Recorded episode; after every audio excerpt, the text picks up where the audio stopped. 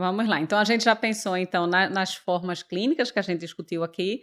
E a gente entende que boa parte do diagnóstico da dermatite seborreica é clínico, né? É bem clínico. Raramente a gente vai precisar de um exame complementar bem quando raro. houver alguma dúvida de diagnóstico.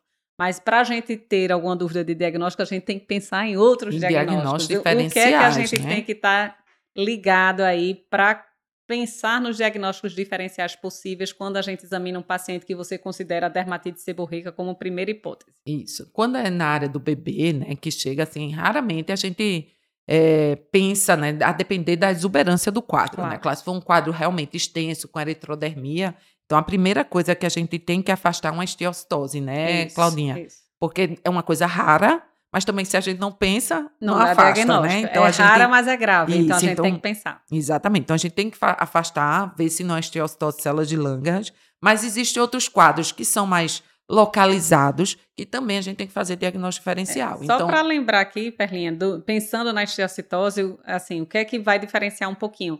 Então, eu chamo a atenção. Geralmente é um padrão de erupção na área seborreica, por isso, isso. a gente confunde dermatite seborreica, mas tem um aspecto um pouco mais purpúrico.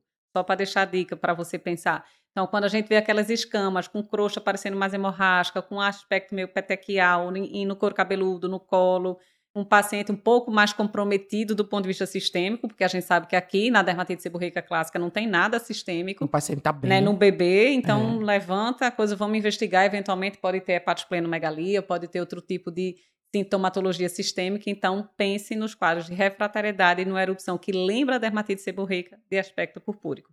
Mas seguindo, Perlinha, o que é que Aí, a gente assim, pensa mais? Se for alguma coisa localizada no couro cabeludo, a gente pode pensar numa psoríase, que é muito comum. Às vezes a gente pega pacientes, Isso. né? Com aquela, aquela crostinha aí, é psoríase, é uma psoríase iniciando, é uma, é, uma, é uma dermatite seborreica. Outra coisa também muito comum é a dermatite atópica, né? Também. Então a gente pega muito aquela descamação na dermatite atópica. É, principalmente em criança, né? Principalmente em crianças. E isso confunde bastante a gente. Agora, claro, a gente, a gente sabe que a dermatite seborreica é comum até ali dois, três meses. Se você já pega uma criança de 4, 5 anos, é as glândulazinhas estão lá dormindo. Então é, é, pouco provável que seja. Seborreica então, é mais provável ser isso. atópico. Então, isso. cada caso a gente vai diferenciando, né? Então, se você pega uma dermatite seborreica mais na região das fraldas, assim, na, na, na região da, do, da, virilha, genital, genital, aí a gente faz diagnóstico, diagnóstico diferencial com a dermatite das fraldas, né? Então, isso. assim, tem vários os diagnósticos diferenciais nessa, tanto na criança como no, como no adulto. No, no adulto. Isso. E no adulto, curiosamente, a gente costuma fazer mais confusão diagnóstica quando existe acometimento facial, né, Perla? Isso. Porque na face nem sempre a descamação é tão proeminente. Quando tem aquela descamação clássica, show, é bem é. fácil. Mas às vezes o que predomina é o eritema, é aquele padrão inflamatório. Em asa e aí, de borboleta, isso, né? Aí vem aquele raste é. de padrão malar, aí muita gente questiona, eita, isso será uma colagenose? Já é um lúpus com rasto malar surgindo? É uma rosácea? Porque existe, pa parece haver uma exacerbação no calor, na exposição ao sol.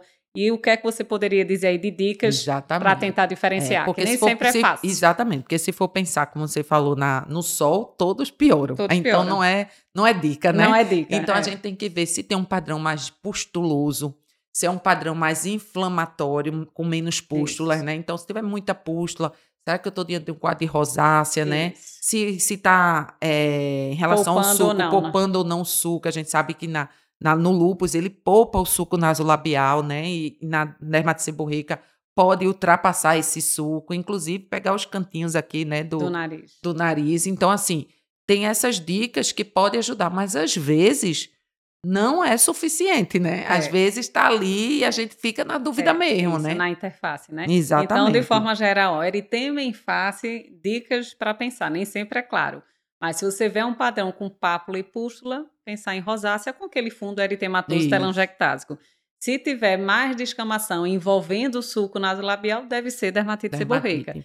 Se for aquele racho malar que poupa o suco nasolabial e ele tem outros sinais de fotossensibilidade no colo, no dorso, tem que pensar mais em colagenose, em lúpus, Exatamente. etc. Mas, eventualmente, a gente precisa seguir com a biópsia quando o quadro não é muito claro, né, Perla? Não sempre, mas são situações de exceção que a gente, do ponto de vista evolutivo e clínico, a gente não consegue fechar diagnóstico. Isso. E aí, o que é que a biópsia pode nos mostrar quando, excepcionalmente, há dúvida? Exatamente. E, e assim, é importante a gente saber que raramente a gente raramente, vai para biópsia. por isso que eu estou né? dizendo, é raro, é Exatamente. Raro. Então, quando a gente tem uma biópsia, então a gente vai ter uns sinais que eles colocam na biópsia, seriam a paraqueratose, com sinais de obstrução do folículo, espongiose naquela região ali da, da, da epiderme, levando que podia ser, ele na prática fala que é mais sugestivo da dermatite, seborreica. E é uma doença que é predominantemente folicular. folicular. Então a gente vai ver um infiltrado mais perivascular e perifolicular, ou eventualmente a presença de escama no ósseo folicular.